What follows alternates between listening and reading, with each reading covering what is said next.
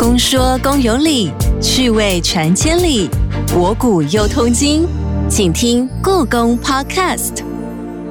Hello，你好，我是阿哲。今天要为大家介绍一位来自于晚明时期的史家和文学家，他叫做王世贞。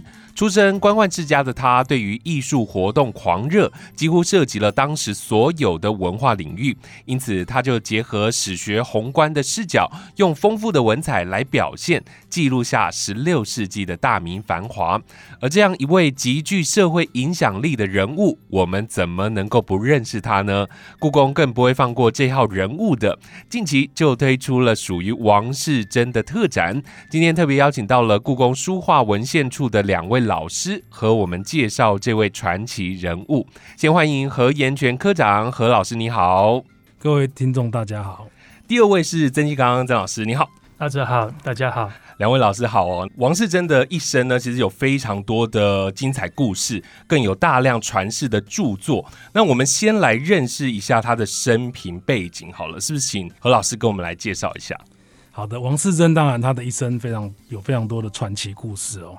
那首先他其实很早，二十出头岁就已经考上进士了。那这个在苏州地区其实是相当了不起的一个成就，嗯所以变成说他其实算是很早就显露他的才华。嗯对，那考上进士之后呢，当时的严嵩呢，就是这个大奸臣严嵩呢，想要招揽他到他的那旗下。嗯那王世贞当然完全不答应，就是他觉得说，诶，他他自己有他自己的行事风格，所以就得罪了严嵩。嗯哼哼他跟严嵩之间的关系，就是从这个时候应该就已经开始变得紧张。那后来是那个杨继盛的事情嗯被捕下狱，因为杨继盛弹劾严嵩，嗯嗯王世贞居然敢进那个监狱去喂杨继盛吃药，然后后来还帮他太太写诉状。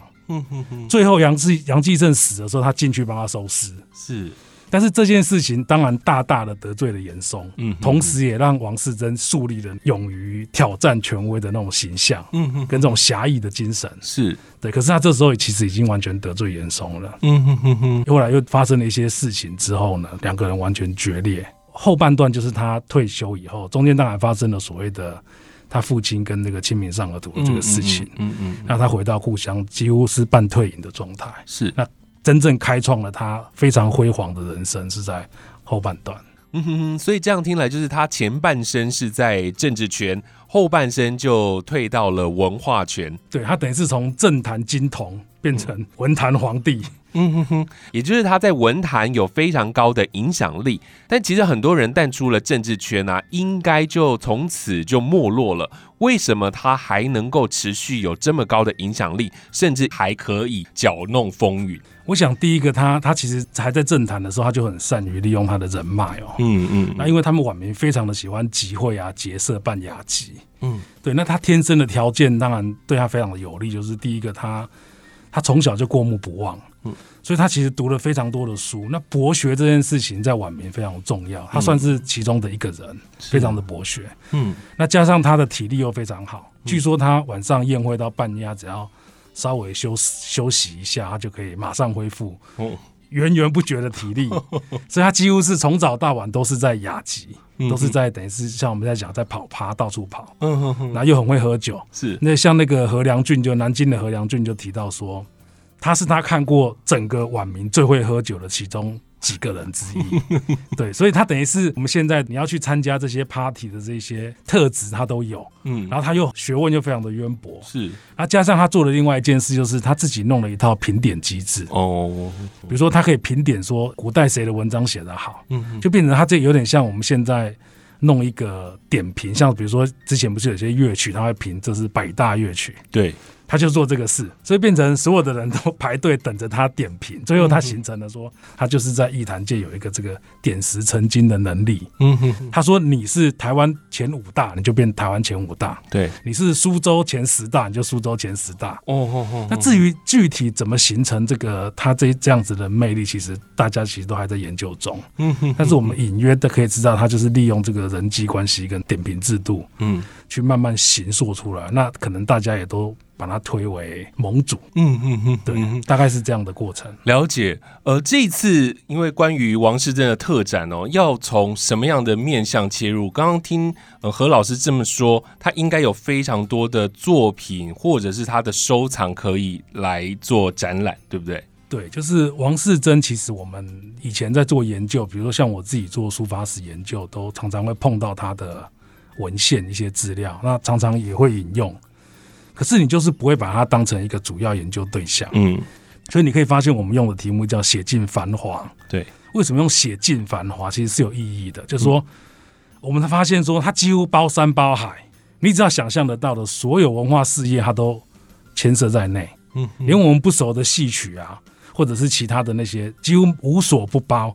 所以你到展场，你可以发现林林总总的一大堆所有的艺术品，是，都跟他有关。嗯哼，这个其实也可以，另外一方面也可以理解到为什么王世贞的研究这几年其实已经蛮多人关注到了，可是没有任何一个展览，原因就是没有一个博物馆有这么多东西可以办一个展览，具体的呈现它的那个全面性。是。那我们这次当然是希望具体而为的呈现，其实也不敢说完全呈现，但是你可以，如果到展场，你可以发现已经非常的丰富了，是，从书画、器物、古籍文献，嗯通通他都涉略到，而且不是那种轻描淡写的涉略，嗯哼。是他随便讲一句话，那一句话都可以影响现在研究的整个成果。哇，这一位真的是蛮厉害的文化人哦，所以我们今天就来慢慢认识。因为我还记得之前聊《清明上河图》的时候，就有说到这个故事，就是严嵩父子想要收藏《清明上河图》，他就暗示王叔为他找画，而王叔找不到，就找了画师黄彪仿作《清明上河图》，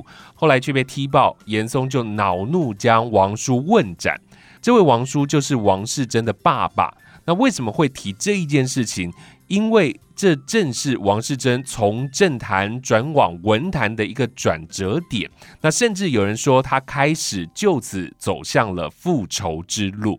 我们就请曾老师来跟我们聊聊，为什么在引言当中会讲到《清明上河图》，会讲到复仇，甚至还提到了《金瓶梅》呢？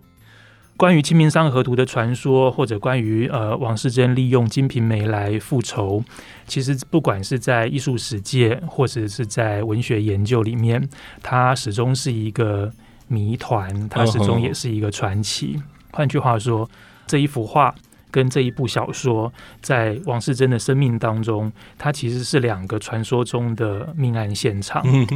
呃，很多人认为王世贞用《金瓶梅》来塑造严嵩或者严世蕃父子大奸大恶的形象，也确实会有这样的一个说法出现。它不是空穴来风，也不是没有道理。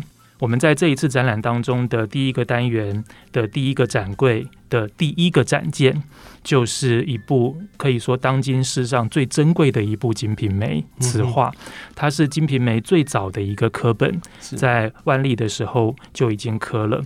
当然会说它是一个谜团，是因为这个书到底是不是明万历时候最早的一个课本？其实到现在学术界也都还有争论哦。但是它这个书就在故宫了，然后它也被学者认为它是《金瓶梅》最早的一个版本，非常的珍贵。嗯，我们如果看这一部书前面有三篇序啊，我们大概可以晓得，其实这个书在最早刊刻的时候，写序写拔的人就说这个书不是一个单纯的情色之书。嗯淫秽之书，他写的不是男欢女爱或者重情深色，或者是一个时代的呃非常奢华的一个文文文化现象或者市井生活，不是的。他这是一个充满着际遇的书，嗯，他是把非常多的呃善恶、报应、轮回、因果。都把它编织在或者埋藏在非常繁华富丽的文字情节、情欲，嗯，甚至性爱，嗯，身体物质的这个生活底下，嗯，所以呢，像这样的一个书，它在刊刻的时候，人们就做了这样的一个形容跟描述。那我们可以想象，呃，《金瓶梅》这个书，它绝对不是一个单纯的书。嗯，当然，可能是王世贞或者他的这个门人呐、拿来写的一个很大的一个故事，是要帮他的父亲，呃，王世贞的父亲来说些什么的。嗯但是像这样的一部呃伟大的或者是很呃小说的剧作，它内容是非常的庞杂，呃，笔法也非常的精致，所以有些问题大家也许会有这样的想象，但是一直到目前为止没有确定的答案。嗯这也正是我们拿拿这样的一个话题来当做一个展览的开头，希望在第一个单元或者在一开始的时候，就把观众引到一个充满着想象跟未知，然后亟待探索跟开发的一个情境里面。嗯哼哼哼，我觉得听这些传奇故事啊，就是特别的吸引人，然后想要继续的了解下去哦。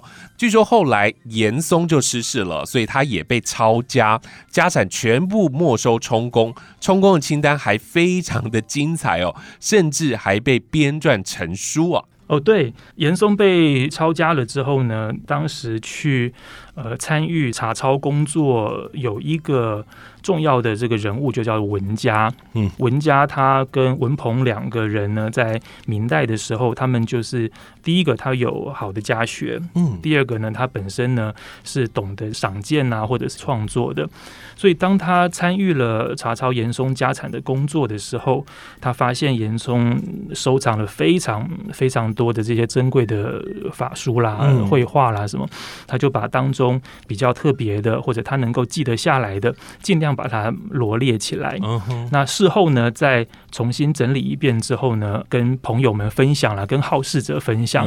那后来呢，才有人把它刻出来，这个叫《前三堂书画记》。嗯但是在此之前，有一份更完整的、更全面的查抄严嵩家产的清单，呃，后来刻出来叫做《天水冰山录》。是这个名字怎么那么美丽？这个名字有一点冰冷，或者有一点耸动，它嗯其实用意是。讲说这个呃取了一个前人的诗句，叫做“太阳一出冰山倒”。嗯哼，当这个暖化的时候，你看温度变高，南北极再怎么坚实的万年的冰山、冰它还，是得融化，就会一片片的这个消进海里面。太阳一出，冰山倒。这个意象是当时的人们呢，拿这一句诗来当做一个很警示的一个作用。嗯哼，不管你做了再怎么样大奸大恶，等到这个正义伸张的时候，就是这些小人或者呃奸邪的事情要被消灭是。的，是像冰山一样。嗯那这一份清单里面非常惊人，里面大概分成了五十多个类别，嗯。从金银首饰到珠宝珍玩、古籍、法书、绘画、碑拓，还有像文具啦、砚台、古琴，嗯，包括严嵩的房地产。是分布在各个地方的这个土地嗯、豪宅这些的不动产，通通都列出来。是那呃你看，透过这个，当然一方面透过这一份清单，可以想象当时这个全城被查抄那种惨烈跟严重的程度。他把你家里面有多少应该变卖的，或者是不不经常用的、应该充公的、应该留存的一些什么兵器啦、什么餐盒啦、瓷器啦，哦。从值钱的珠宝到不值钱的这些民生用品，嗯。全部载列出来，就是你这个家就就这样子没有了，整个被政府抄掉，然后充公，然后还要公诸于世，就是你这个人到底有多贪、多奸、多恶，才能够累积这样的巨资财富？嗯。包括第一项这个金里面就包括定金、条金、丙金、叶金、哇纱金、碎金。是就是光金就就是金锭啦、金条啦、金饼啦、金沙啦，还有碎的这些零碎的金，就一共有一万三千一百七十一两。六钱五分，嗯就是你可以晓得，透过这样的记载，那个官员是多么细致的去执行，跟严厉的去执行他的工作，嗯就是项目、数量、品目，还有它的这些重量，通通要把它记下来。那个抄家不是一天就可以抄完的，真的需要花好久的时间。文家说前前后后一共三个月，哇，文家自己说，他说我我光去参加这个抄家工作，嗯就前后有三个月之久，是这个工作才做完。嗯哼那其他的，你像包括还要调查他的田产啦、嗯宅邸啦，还要请这个一般的这个来进行估价。嗯。他还有说这些这些应该变价的，应该怎么样的，它直线价多少都有记下来。另外一个就是，我们可以说它是一份呃财产清单，但是另外一方面，正是因为当时的官员做了这么详细的调查、跟登载还有记录，让我们看到从严嵩他所不管是贪污啦，或者是各各个地方捐献给他的这些东西，看到晚明那个时期所谓的繁华，嗯，所谓的物色，是。所谓的物质的一些文明享受这些情形，它可以细致跟呃复杂到什么程度？嗯嗯嗯，包括像他有一些天水冰山录里面登载的，像织品或者珠宝首饰，它的名称是讲的很详细的，就是这个金有签了什么带妹罗钿，用有银或者用什么样的技法跟装饰，然后织品有分不同的织法跟品种，呃，包括颜色，包括各种各样的款式，一一很详细的开列出来，嗯。那就是一个洋洋大观的名物世界。是那对于走过了历史比较阴暗的这个阶段，现在到了学术研究的领域里面，不管是艺术史学者、文化史学者，嗯或者这些做物质研究的学者，都会把天水冰山路当成一个必须要积极开发的一个宝库，嗯里面蕴含了太多太多值得深究。或者是值得呃从不同的角度来研究的材料，嗯哼，所以在天水冰山路里头的这些收藏啊，后来变成了朝廷的，还是有一些在王世贞的手上啊？我主要就针对书画的部分稍微提一下，就是因为过去其实大家一直一直搞不清楚严嵩的收藏到底是什么。就是虽然说那个天水冰山路有录了一些名字，嗯嗯，可是跟现在的到底是不是同一件？嗯哼，比如说最有名的《清明上河图》，张择端本的上面就没有严嵩的印，嗯嗯，所以刚刚我们讲了那么多《清明上河图》跟《金瓶梅》的故事，到底是不是那一件？目前学界无法确定。哦哦，可是，可是就是我们 就是有学者发现说，诶，他在南昌的那个地方抄家的时候呢，嗯在作品的前面会盖南昌县印，嗯嗯这个是这几年的发现。嗯也就是说，目前传世有南昌现印的作品只有几件，我们这一次展览会拿三件出来展，嗯也就是确确实实是严嵩收藏的作品。是，所以大家可以亲眼的看到严嵩收藏的作品等级有多高，多高呢？最高的，哦，我举一一件让你们知道，你就知道是多高的。怀素的秩序帖，嗯哼也就是整个书法史上最好的一件狂草作品，就是严嵩的收藏。嗯那这件很有趣，这件原来在文征明他们家，嗯所以刚刚提到那个文家，他当时看到这件应该会吓一跳，后来就辗转。到了严嵩手上，是。最后他抄家，他要被派去抄家，他看到一定觉得哇，哎，我家的东西怎么在你这里？这样子，后来全部抄进内府。嗯。那抄进内府之后呢，有一大半跑到一个叫做朱太保的手上，就是他们明朝的那个王室；有一部分跑到张居正的手上，嗯。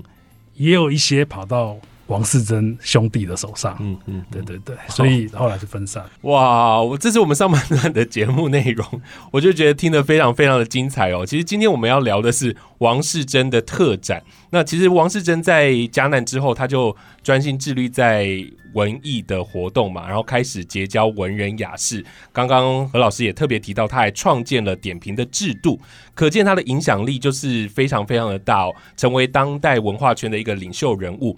那他到底有哪些收藏，或者他对于艺术品的品味又是怎么样呢？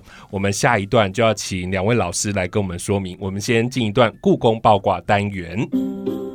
故弄玄虚，真有其事。故宫爆卦，你来猜猜。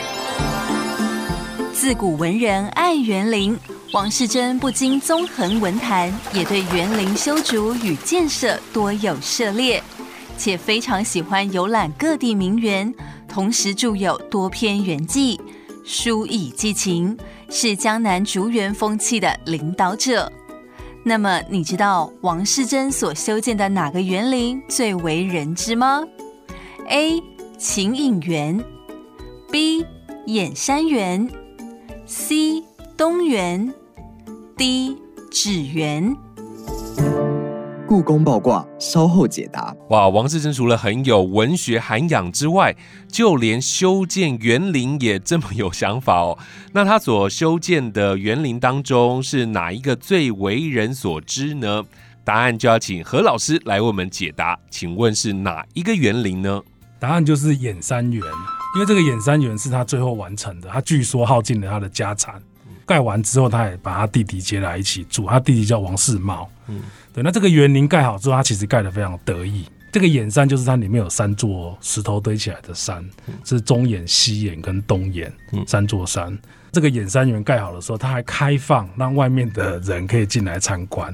那最有趣的是，它等于已经有现代的那种公园开放的这种概念了。是，那很多人就会问他，不知道他是主人，就问他说：“哎，这个凉亭这个到底是什么？那这个花是什么？这个树是什么？”他被问的。非常的烦之后呢，他就决定写一本《三元杂著》。那《三元杂著》里面就开始记载里面的一些诗，所有景点的一些诗跟这些景点的介绍。嗯，他就把它出了一本书。是，那就等于让这些人自己去看。问太多，他太烦了，就直接做一个导览书出来。对，那这个《三元杂著》最前面有四个版画，非常的精彩。就是我们根据我们研究的结果是，它其实是在演三元里面的四个点的四个角度看出去的四个。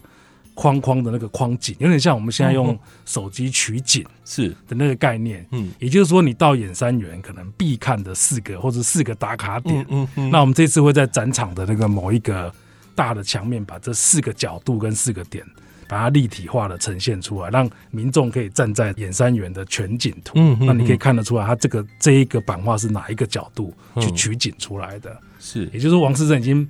帮我们想好了这个演山园必看的四个角度，对，他已经帮这次的展览想好四个打卡景点，这样是是是是。好，那我们接下来要来了解一下王世贞他的收藏品味，那我们就先请何老师针对他书法的这个部分来说说好了。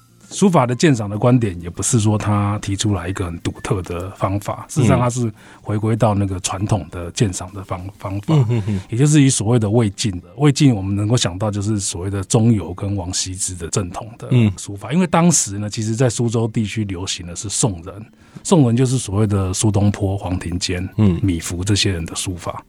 那王世贞认为这些人呢，其实不够好，再更好一点，其实应该要回到王羲之那个传统，所以跟他文学的复古有点类似。嗯嗯嗯，对。不过他最特别的一点是，他强调在看书法的时候，除了内容的考证以外，书法本身的笔墨，就是用笔的那个技巧，其实更应该要注意。所以它其实是两个兼具的。嗯，那这个跟我们现在在研究书法史非常的接近。嗯，就是我们针对一件作品，我们可能会先去研究它的。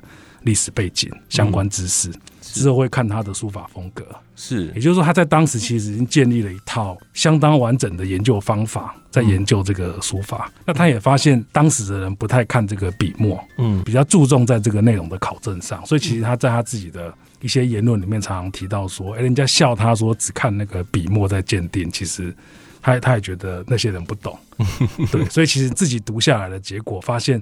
他跟我们现代的学者其实非常的接近，所以我们都开玩笑说他是现代艺术史学者的雏形，在明代的雏形。他有他自己很科学性的判断，对不对？是。所以在这一次的展览当中，我们可以看到一些书法的作品，分别在不同的展区。对，但是他们就是有不同的脉络，比如说在某一个区域出现的，比如说像刚刚提到的《秩序帖》，它就是严嵩收藏的最高等级的书法。嗯。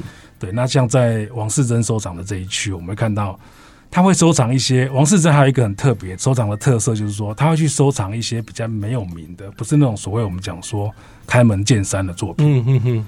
对，那那种作品其实以我们现代来讲，就是现代的博物馆会收的，是就是一种全面收藏的概念，就是尤其他会去收书法家很早年的作品。嗯哼。那那个作品即使放到现在，都可能还会有学者因为不认得。这个书法家早年的认为是假的，可是王世贞会去收，嗯，因为对他来讲，其实那个历史这件事情很重要。他自居，他是一个史家，嗯，书法家的这个历史的这个过程，从早到年轻，对他来讲其实非常重要，所以他会去收一些比较特别。所以你可以看到我们展场有一些作品，你可能没听过。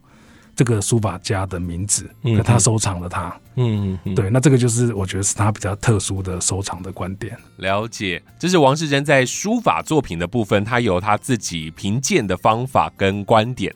因为王世真正收藏的东西太多了啦，那再来我们讲他所收藏的一些古籍好了，那是不是请曾老师也跟我们来说明一下？王世贞他的收藏呃蛮特别的，刚刚提到眼山园，在眼山园当中呢，王世贞修筑了一座呃书斋，叫做九友斋。哦。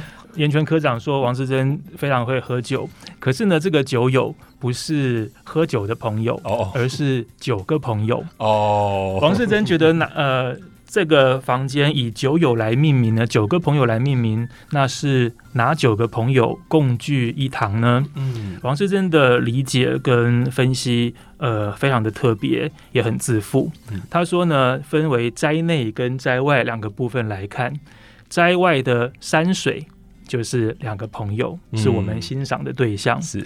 那在这个房间里面呢，在在这个书斋里面呢，我收藏跟陈设跟鉴赏的对象就有。第一个是厉害的书法，嗯。再来是厉害的碑帖，嗯。再来是古今最好的绘画，这样就有五个了。是。那其他呢，还有呃好的古今的各大民谣瓷器嗯。是一个，然后呢还有古籍，嗯厉害的宋版书啦、原版书啦，呃，厉害的书籍，好的书籍能够作为艺术品的书籍。嗯哼还有一个就是呃佛道的经藏，哦嗯，宗教类的典籍也是一个对象。是呃，最后一个朋友是谁？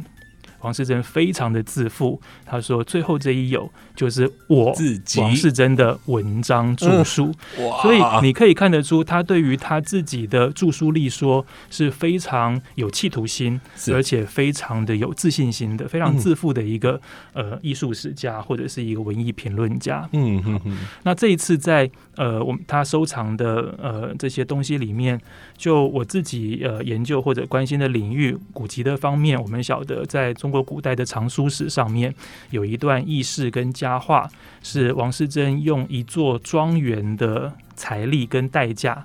去换来一部宋版的《汉书》，哦这个在藏书史上面是非常呃广为人知的一件一件一个传奇的事情。是那这个宋版的《汉书》曾经是谁收藏过呢？曾经被赵孟俯收藏过。嗯赵孟俯还在书前面画了一幅自己的自画像。嗯那这一幅呃这一部书，后来从王世贞之后，到了钱谦益的手里。嗯钱谦益为了柳如是，把这一部书卖出去。嗯所以这一部书上面集了名家收藏，然后有这个传奇的一些有美女、有财富、有这些东西在里面。那最后这一部书进了哪里？呃，进了乾隆皇帝的天禄琳琅，哦哇后来被烧掉了，是 所以很可惜。那呃，但是我们这一次。在展场里面，或者目前我们没有王世贞自己收藏的这么厉害的宋版书，或者这么厉害的古籍三本，但是有一部非常特别，值得介绍给大家的，是他的弟弟王世茂所收藏的一部杜诗，宋代宝庆元年广东曹司所刻的新刊校订集注杜诗。嗯这一部书是呃很早期的，比呃可以说是最早的呃杜甫诗的集注本。那杜甫的这个诗歌在唐代中后期，他的人他的诗就非常著名，也被推崇了。嗯。到了宋代以后，宋人因为杜甫为人的这个节操，跟他在诗歌上的成就，因此呢，对于杜甫的诗有非常多的注释，嗯。甚至有很多的注释是假托是苏东坡著杜诗，嗯哼。然后来刊科啦，或者是传抄来来行事的，那这是假的。可是呢，呃，有一个呃学者叫做郭之达，他就把这些假的苏东坡注嗯通通给删掉，是通通砍掉嗯，然后去把好的、正确的注本里面的一些杜甫的诗注给收集起来，嗯就叫集注杜诗。是那郭之达这个书后来被曾鄂在广东这个地方重新刻，变成了我们现在看到的新刊校订集注杜诗这个本子。嗯哼哼这个版本也很特别，它刻得很好。呃，它有一个特征是它的字特别大，嗯，所以观众如果到展场，你会发现它的开本很大，嗯。字也很大。嗯哼。南宋的学者叫陈振孙，在他的藏书目录《直斋书录解题》里面，就说这一部书啊，它的优点除了文献价值很高，删掉了伪书注、伪伪造的这个苏东坡注，然后加入了新的可以征信的、有研究价值的好的杜甫诗注之外，嗯这个书刻的非常漂亮，字大遗老，就是这个字刻的很大，很适合老人家，很适。合老花眼的人看，没有错。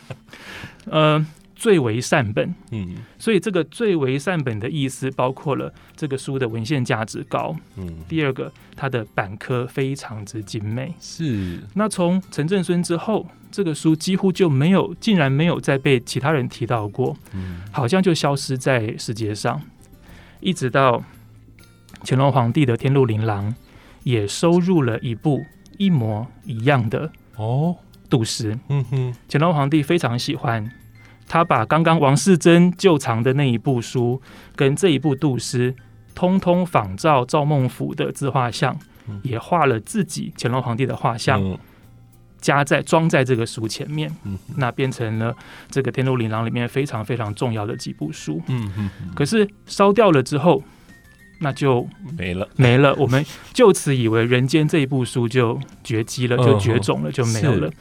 没有想到，在故宫典藏的善本里面，有一部书，就是王世贞的弟弟王世茂所收藏的。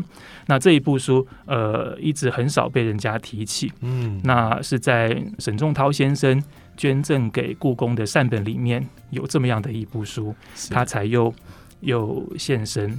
那这一次我们会把这一部书展出来。是，那呃，可以再补充跟观众朋友、听众朋友介绍的是，呃，一部书很厉害，很有价值。呃，从古到今，学者、皇帝、收藏家都对他赞誉有加。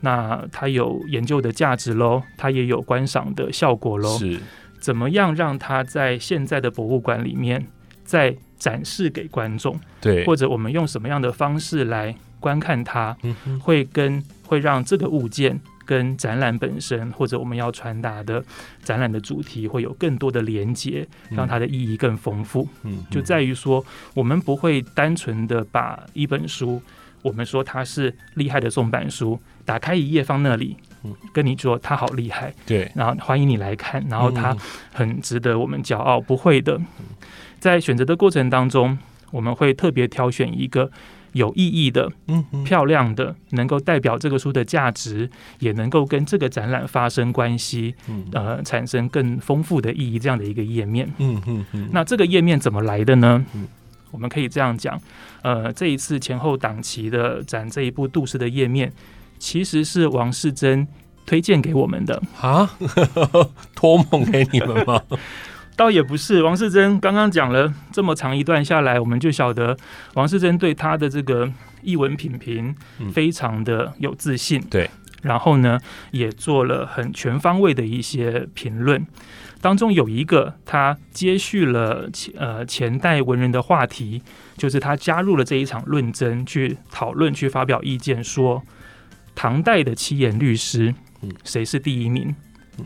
唐人七律的压卷之作，到底是谁的哪一首作品？嗯哼，之前有人说是黄鹤楼啦，这个或什么之类的，他说你们讲的都不对。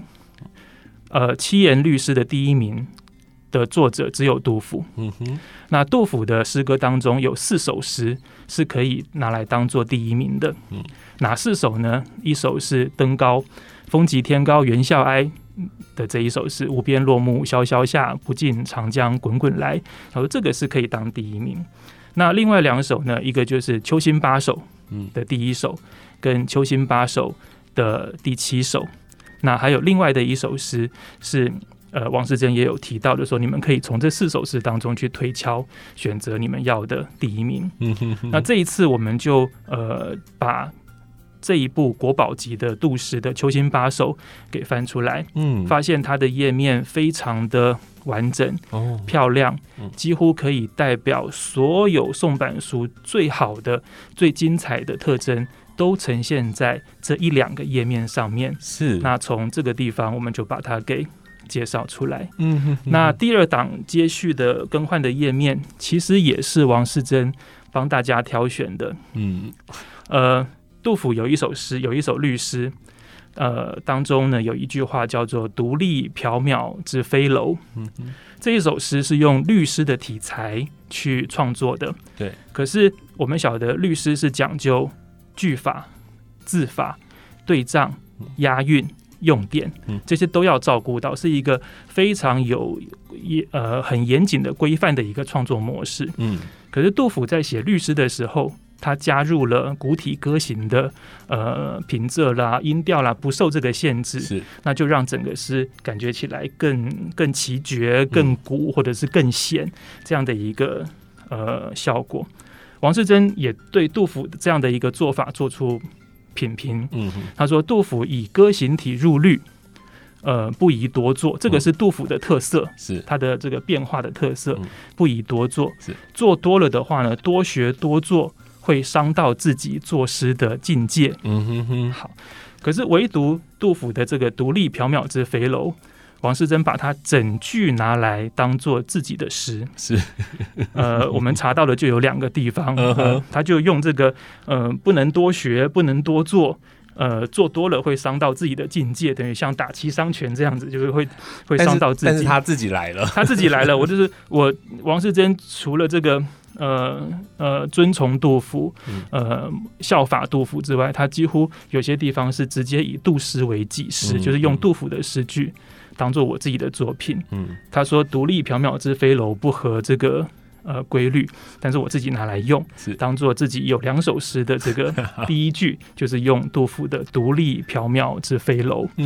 而王世贞刚刚讲到，在演山园当中最高的那个地方，他就盖了一座呃观景台嗯，就叫做缥缈楼。嗯哼那我们也可以看到，在《三元杂著》里面，王世贞写了一首就叫做《缥缈楼》的诗歌的第一句。就是杜甫的原作，是独立缥缈之飞楼。是那所以我们想说，这一次这个有一些展件是真的是呃，我们可以这样讲，王世贞好像也参与了这一次展览的策展，嗯有一些页面，有一些主题，有一些呃特殊的地方，冥冥之中，王世贞帮我们决定了某一些特别精彩的让观众看到的地方。哇，这一集让大家是不是听得非常的津津有味，然后又有很多的重点想要了解哦？最后，我是不是可以请何老师来帮我做个结尾，然后邀请我们所有听众朋友用什么样的心情来观赏这一次的王世珍特展？